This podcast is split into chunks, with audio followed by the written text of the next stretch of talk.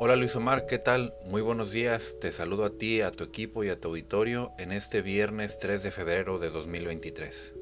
Aunque en muchos países se celebra de manera particular, hoy especialmente se celebra el Día Internacional del Abogado.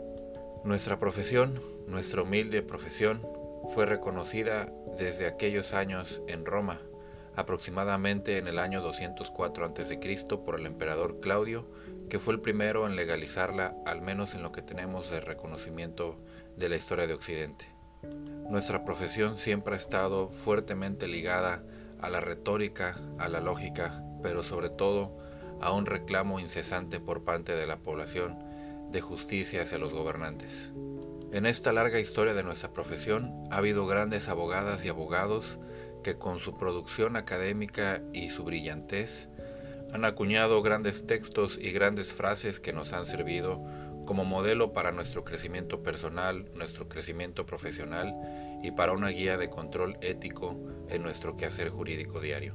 En este inmenso mundo de la producción académica de los abogados y las abogadas, destaca el abogado Eduardo Juan Couture Echeverry, un abogado uruguayo nacido el 24 de mayo de 1904 y fallecido el 11 de mayo de 1956. Eduardo J. Catur, como normalmente lo conocemos en el mundo jurídico, acuñó lo que conocemos ahora como el Decálogo de los Abogados. Hoy en este Día Internacional del Abogado me voy a permitir compartir contigo, con tu público y por supuesto con mucho respeto con mis compañeras y compañeros de profesión, el Decálogo de las Abogadas y los Abogados de Eduardo J. Couture. Estudia. El derecho se transforma constantemente. Si no sigues sus pasos, serás cada día un poco menos abogado. Piensa, el derecho se aprende estudiando, pero se ejerce pensando. Trabaja. La abogacía es una ardua fatiga puesta al servicio de las causas justas. Lucha. Tu deber es luchar por el derecho, pero el día que encuentres en conflicto el derecho con la justicia, lucha por la justicia.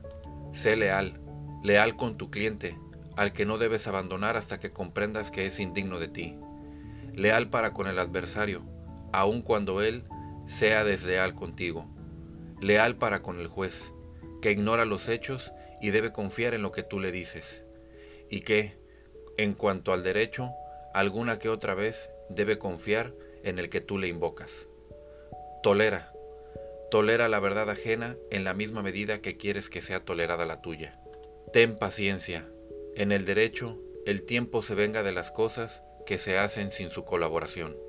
Ten fe, ten fe en el derecho como el instrumento para la convivencia humana, en la justicia como el destino normal del derecho, en la paz como sustantivo bondadoso de la justicia, y sobre todo, ten fe en la libertad, sin la cual no hay derecho, ni justicia, ni paz.